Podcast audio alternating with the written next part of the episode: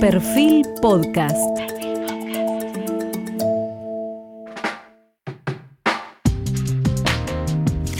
Los más y los menos. Nuestro test de hoy.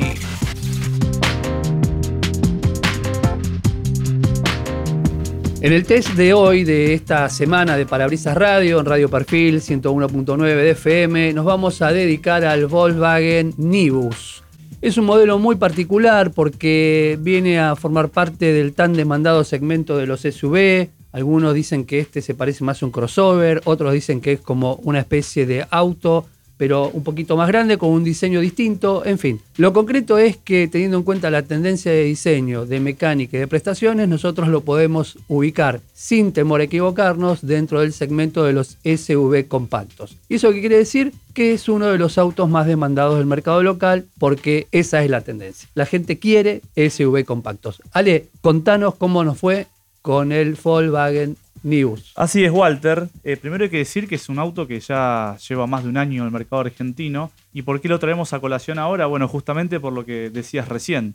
Eh, es uno de los vehículos más demandados en un segmento muy caliente y además eh, tiene la particularidad de una estética que hace que sea, te diría, un objeto de deseo. Mucha gente nos preguntaba, incluso antes de que se lance el Volkswagen News en la Argentina, eh, qué era, si era un SUV, un crossover. Bueno, la realidad es que Volkswagen con este modelo ha dado en la tecla porque ha combinado lo mejor de dos mundos, es decir, el de los SUV con el de los sedanes. Y con esto, obviamente, una versatilidad que le proporciona a la familia tipo con dos hijos, por ejemplo, eh, mucha comodidad para desplazarse, sobre todo en mercados como el nuestro.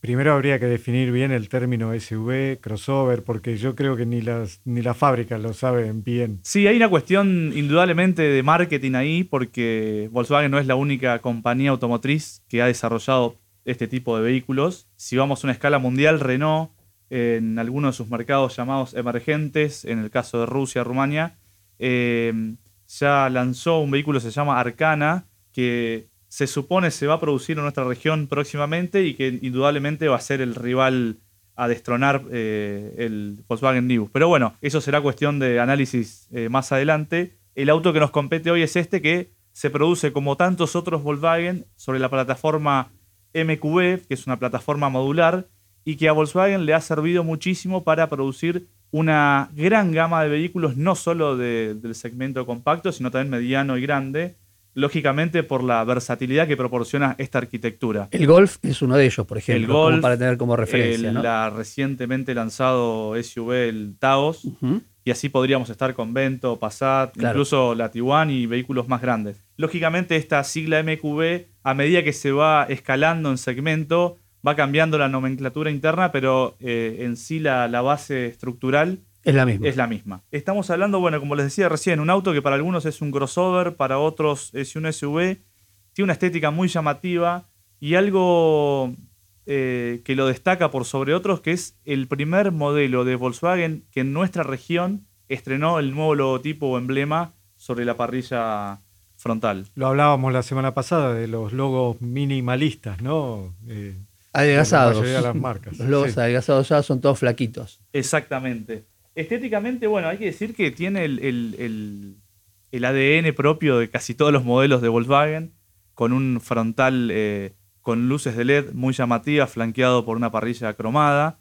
Y nosotros estuvimos manejando la versión eh, con el Pack Giro, que es una suerte de edición especial, que se destaca por sobre el resto de la gama por ofrecer algunos aditamentos estéticos, en este caso eh, una pintura de color específico que era un gris pastel, después llantas de aleación de 17 pulgadas de color negro y así eh, algunos efectos en la carrocería como ser eh, los apliques que, dan nombre a la versión y, a la, y al modelo.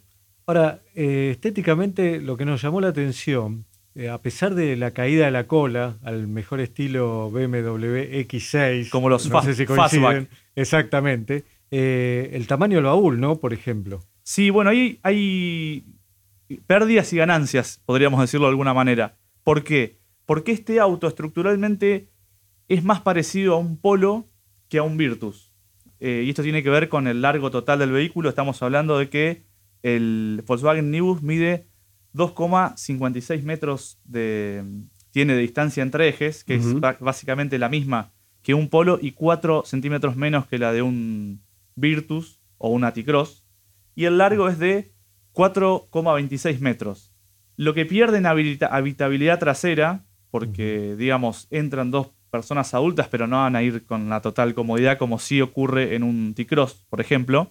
Eso se gana en el volumen del baúl, que además, como Cristian hacía referencia recién, tiene una boca muy grande y eso hace que sea muy versátil y muy cómodo para ingresar o descargar cosas. Para poner los números, el baúl tiene una capacidad de 415 litros, lo cual es realmente muy bueno porque es parecido al de un sedán del segmento de los medianos. Efectivamente, y es más grande que la de cualquier SUV compacto promedio. Eh, bueno, puertas adentro, te diría que tiene muchísimas similitudes con todos los vehículos compactos que, que venimos viendo de Volkswagen. Una calidad general muy, muy buena o al menos eh, adecuada para este tipo de segmento. El instrumental es 100% digital, eh, digital, es otra característica de, los, de, este- de esta clase de vehículos. Y eh, un destaque que tiene el Dius es que es el primer modelo de la marca en equipar el Volkswagen Play, que es la central multimedia que ahora también la utiliza el Taos, que además de tener una pantalla moderna y todo, todo lo referido a la conectividad, es un sistema multimedia que se desarrolló en nuestra región y que Volkswagen ya lo está empezando a aplicar en modelos que se venden en Europa. Tiene sus pros y sus contras porque si bien es rápido y es bastante intuitivo, etcétera, es 100% digital y salvo los comandos del- que pueden aparecer en el volante, como para subir el volumen o cambiar la estación de radio, por ejemplo, la pista del, del audio, eh, no tenés otros comandos. Es decir, Exactamente. solamente eso. Efectivamente. eh, Tenés que tocar dos veces la pantalla para setear alguna cosa. Claro, como, como todo vehículo lleva su tiempo acostumbrarse y se supone que cuando el dueño o los ocupantes habituales ya están acostumbrados, eso Es fluye. pavada. Pero bueno, nosotros que estamos intercambiando vehículos permanentemente y tra- tratamos de criticar al máximo cada, cada ítem, siempre destacamos para bien cuando un vehículo que tiene todo digitalizado ofrece algún comando manual para hacerlo más fácil. El mejor ejemplo de esto es el volumen, que si no es eh, subido o bajado por el conductor a través del volante multifunción, hacerlo mediante la pantalla táctil es una maniobra que demanda... Dos toques por lo menos. El primero Sí, pero, para pero activar. además no está muy a la vista, hay que empezar a hurgar entre los comandos y Sí. bueno, te, te lleva tiempo. Hablando de pantallas digitales, eh, vos mencionabas al tablero, que es 100% digital. Eh, ¿Reproduce el navegador, como en el caso de los eh, compactos, o eh, como en el Taos, que no lo puede reproducir?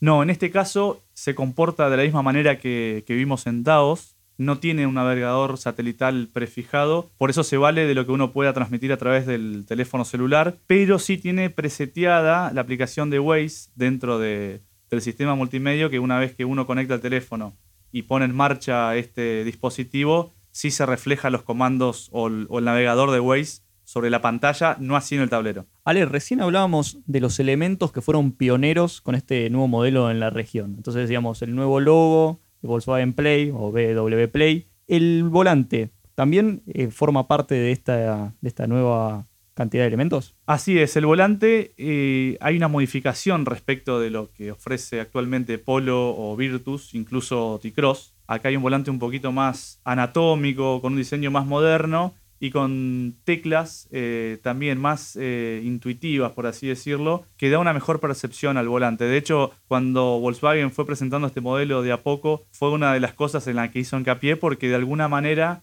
esta era la antesala de lo que, después vimos en, en Taos y lo que seguramente seguiremos viendo con Tarok si eventualmente se presenta esa pickup en la región. El, el nivel de equipamiento de esta versión, de la versión que probamos en parabrisas, es el Hero, que es una versión especial de este eh, Volkswagen Nibus, que fue lanzada seguramente para el- la presentación del modelo, digamos, como los primeros modelos, del mismo modo que en su momento lo hicieron con T-Cross, ¿no? Y que Exactamente. después quedó como tope de gama la Highline. Sí, igual así todo actualmente se sigue ofreciendo esta versión diferencial por esos elementos que te mencioné hace un ratito. ¿Y qué otros elementos de equipamiento podemos destacar como para ir cerrando este rubro y metiendo... Bueno, lógicamente el tema de seguridad es un vehículo que ofrece seis airbags de serie, eh, control de tracción y estabilidad, frenos ABS. No tenemos hadas. Sí, en este modelo vamos a encontrar algunos hadas, no los mismos que vimos en, en Taos, pero por ejemplo tiene frenado autónomo post colisión, control de velocidad crucero adaptativo y eh, asistente de mantenimiento a distancia que te va alertando de la distancia que hay con el vehículo de enfrente. Pero no dispone de sensor de punto ciego en los espejos retrovisores y de eh, sensor de mantenimiento de carril como sí ofrecen otros modelos de Volkswagen ya en segmentos superiores. La mecánica también es un punto interesante en este nuevo modelo de Volkswagen porque utiliza un motor cuya denominación también fue novedosa en su momento, que es el 200 TSI. Exactamente, como bien decía Dylan hoy hace un ratito, eh, Volkswagen Nibus fue pionero en estrenar un montón de tecnologías para la marca en la región y una de ellas tiene que ver con la mecánica. ¿Por qué se denomina 200 TSI? Bueno, el grupo Volkswagen, tanto Audi como Volkswagen y todas las marcas que conforman a la compañía alemana, hace algunos años para acá empezaron a cambiar la nomenclatura de sus modelos y lo hacen a través de un número que referencia la entrega de torque. En estos casos estamos hablando de 200 eh, newton, metros de torque. Nosotros en parabrisas utilizamos kilográmetros, pero bueno, la compañía alemana y muchas otras en Europa se rigen bajo la norma de newton metros. Entonces, este número 200 establece el rango de entrega de torque que proporciona este motor, que, atención, es de un litro de tres cilindros, turboalimentado y ofrece 116 caballos. Es decir, que si lo comparamos con el 1.6 aspirado que tienen otros modelos de la marca como Polo, Virtus, incluso las versiones de entrada de gama en la región de T-Cross, eh, ofrece 101 caballos y 16,8 kilogramos de torque, que llevado a newton metros para que la comparación sea fidedigna son más o menos 160. Es decir que Nibus con un motor más pequeño en cilindrada con mayor potencia y turbo alimentado también entrega mayor torque que todos esos motores. Además hay una diferencia generacional. El otro es un motor más que histórico. Sí, este es un motor. Es confiable, pero ya ha pasado a, su último ciclo de vida. De hecho, eh, lo vamos a ver cada vez menos, sobre todo en las versiones de entrada de gama, los modelos que queden vigentes eh, en los segmentos inferiores de Volkswagen. A mí una de las cosas que me llamó la atención de este motor fue la reacción que tiene, porque realmente estos 116 caballos puestos sobre eh, el chasis de este vehículo realmente funciona muy bien, sobre todo en la ciudad donde tiene una reacción muy interesante y donde es muy ágil, que es ahí creo donde tiene una de las claves de este vehículo. ¿no? Sí, ahí la, clave está que estos 200 Nm de torque están disponibles ya a partir de las 1500 revoluciones por minuto. Eh, entonces eso lo hace también un vehículo muy ágil. Y en este caso trabaja asociado con una transmisión automática de 6 velocidades que está disponible eh, en toda la gama como única opción. No hay versión manual de Volkswagen Nibus. Y que realmente hace un buen maridaje con este motor y en consecuencia entregan prestaciones muy interesantes. Por ejemplo, el Volkswagen Nibus acelera de 0 a 100 en 11,1 segundos. Estamos hablando básicamente de 2,5 segundos menos que un Polo o un Virtus con el motor 1.6 aspirado. Alcanza una velocidad máxima de casi 185 km por hora, que si bien no es un dato relevante para el común denominador de los usuarios, no está de más mencionarlo porque bueno, estamos hablando de un motor más pequeño de lo que veníamos conociendo. Y que evidentemente el turbocompresor hace gala de, de estas prestaciones extras. Pero fundamentalmente una cosa que nos llamó la atención durante la prueba es la capacidad y la, elasticidad que tiene este motor, por ejemplo, para hacer un sobrepaso en ruta. Nosotros siempre tomamos como referencia la aceleración de 80 a 120 km por hora y con este Volkswagen Nimbus, Nibus perdón, lo hicimos en tan solo 8,1 segundos. Excelente. Sin embargo, uno de los datos más relevantes, sobre todo para el bolsillo de los usuarios, es el rendimiento del motor. Porque uno dice, bueno, tiene prestaciones muy buenas en comparación a otros motores de, mayor cilindrada o potencia. Pero ¿cuánto consume? Pero ¿cuánto consume? Bueno, en ciudad registró una elogiable marca de 11,2 kilómetros por litro. Ustedes si se acuerdan la semana pasada que hablábamos del Cherry Tiggo 4 con un motor 2 litros más grande y obviamente no tenía turbocompresor. Eh, la, la marca urbana de ese auto no pasaba los 9, 9 kilómetros por litro. Acá estamos hablando de un vehículo que está 2, 2.5 kilómetros más en el rendimiento. Eh, después en ruta haciendo un promedio entre 90 y 120 kilómetros por hora, que es una velocidad lógica a la que lo usan habitualmente los consumidores. Eh, la marca también promedió 16,8 kilómetros por litro. Es muy bueno. Y el promedio general del rendimiento entonces debe estar en torno a los 15 kilómetros por litro, más o menos. Eso sería un número muy, muy bueno. diste para en el blanco. sus características. Exactamente. Perfecto. Estamos hablando de que eh, la gran mayoría de los SUV compactos, salvo algunas excepciones con motor turbo, eh, el rendimiento promedio no pasa de los 12 barra 13 kilómetros por litro. Acá tenemos 15 kilómetros por cada litro de combustible. Ale, hablaste de las buenas prestaciones para este segmento y quiero saber si acompaña el resto, la carrocería, las suspensiones, cómo se mueve en ese sentido, ¿no? Sí, nos pareció un, la verdad un chasis muy equilibrado. Eh, cada vez que exigimos en las curvas o maniobras a alta velocidad el Volkswagen Nibus, lo notamos un vehículo robusto. Eh, obviamente se asiste cada vez que tiende a salirse la línea del, del control de tracción y estabilidad.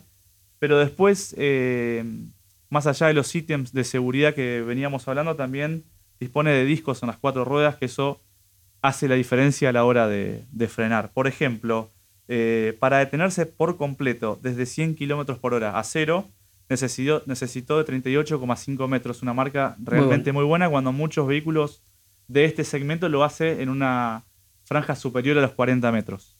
Bárbaro. Entonces, para ir cerrando con este test, eh, redondeando, tendríamos que repasar los precios y después qué es lo que más nos gustó y lo que menos nos gustó. Bueno, así es. El precio, hay que decir que no es un vehículo económico y que justamente esta cuestión de diseño y de estatus lo hace un objeto de deseo. Y eso tiene consecuencias también en el valor. Siempre hablando del precio de lista, es decir, aquel que la terminal, en este caso Volkswagen, recomienda a sus concesionarios. Y hacemos esta aclaración cada vez que hablamos de los precios de los cero kilómetros porque en nuestro mercado actualmente se están registrando elevados sobreprecios que superan incluso el medio millón de pesos de un vehículo cero kilómetro respecto de lo que indica la terminal. En este caso hay tres versiones. Nosotros, como hoy hicimos referencia, manejamos la tope de gama que se denomina Highland Hero, que cuesta 3.869.000 pesos.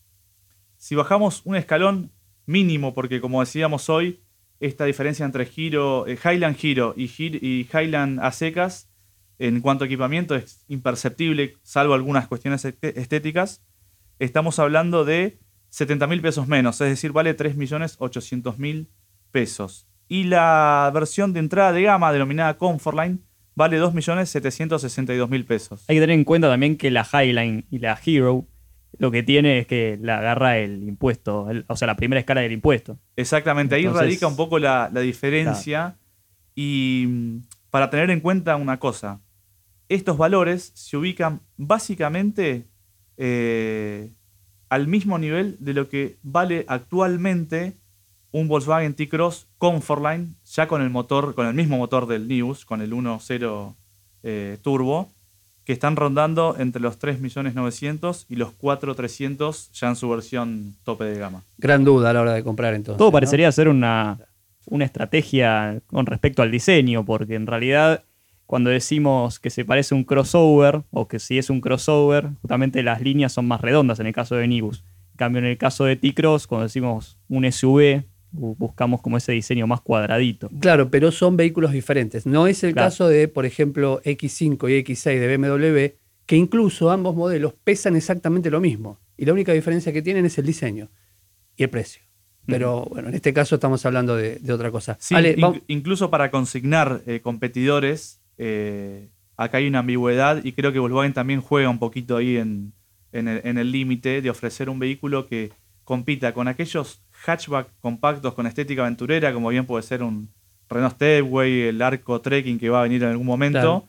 o bien ya los SUV compactos convencionales, con los cuales incluso tiene un rival dentro de casa que es el T-Cross. claro. Hay Claro. mucha gente que a la hora de comprar un SUV eh, o que iba directamente a comprar un T-Cross mira de reojo Nibus porque le llama más la atención estéticamente. Después, bueno, hay eh, cuestiones específicas para el uso diario que diferencian un modelo de otro. Por ejemplo, la habitabilidad trasera y la altura del vehículo. El T-Cross es un SUV como tal, tiene un despeje mayor y, bueno, en consecuencia, mejor confort de marcha. Los más y los menos. Bueno, eh, empezamos por, las par- por el aspecto positivo del Volkswagen Nibus. Primero de todo hay que decir el diseño. Creo que vamos a coincidir todos que estéticamente es un vehículo Llamativo. Muy llamativo, singular, casi único, porque hoy por hoy no hay un competidor directo. Después el nivel de equipamiento, no solo de seguridad, sino también lo tecnológico. Marca es eh, la punta de lanza de Volkswagen en esta materia.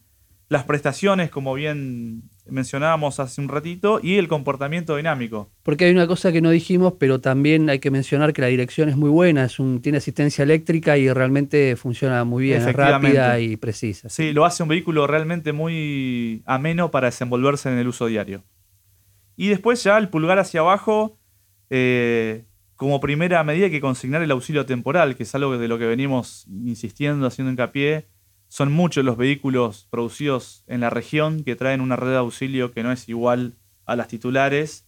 Y esto uno puede decir, bueno, pero no es tan grave. Sí, es cierto, pero si uno de repente quiere hacer un viaje a un lugar muy lejos de su casa, vamos a suponer la Patagonia o el norte argentino, pincha una cubierta y no siempre encontramos a mano un repuesto adecuado para el vehículo que usamos. Y además hay que decir algo, el- no es simplemente, cuando vos tenés una rueda temporal de- como rueda de repuesto, no es simplemente reemplazarla por aquella que se pinchó. Hay toda una estrategia, digamos que algún día vamos a explicarla. Entre ellas, el límite de velocidad a la que podés circular con ese neumático que por lo general no sobrepasa los 80 kilómetros por hora. No se puede poner en cualquier ubicación. En fin, hay un montón de cosas. Algún día le vamos Así- a dedicar un tiempo a la rueda de auxilio es. y ahí vamos a explicar por qué eh, siempre criticamos eh, este, esta solución, ¿no?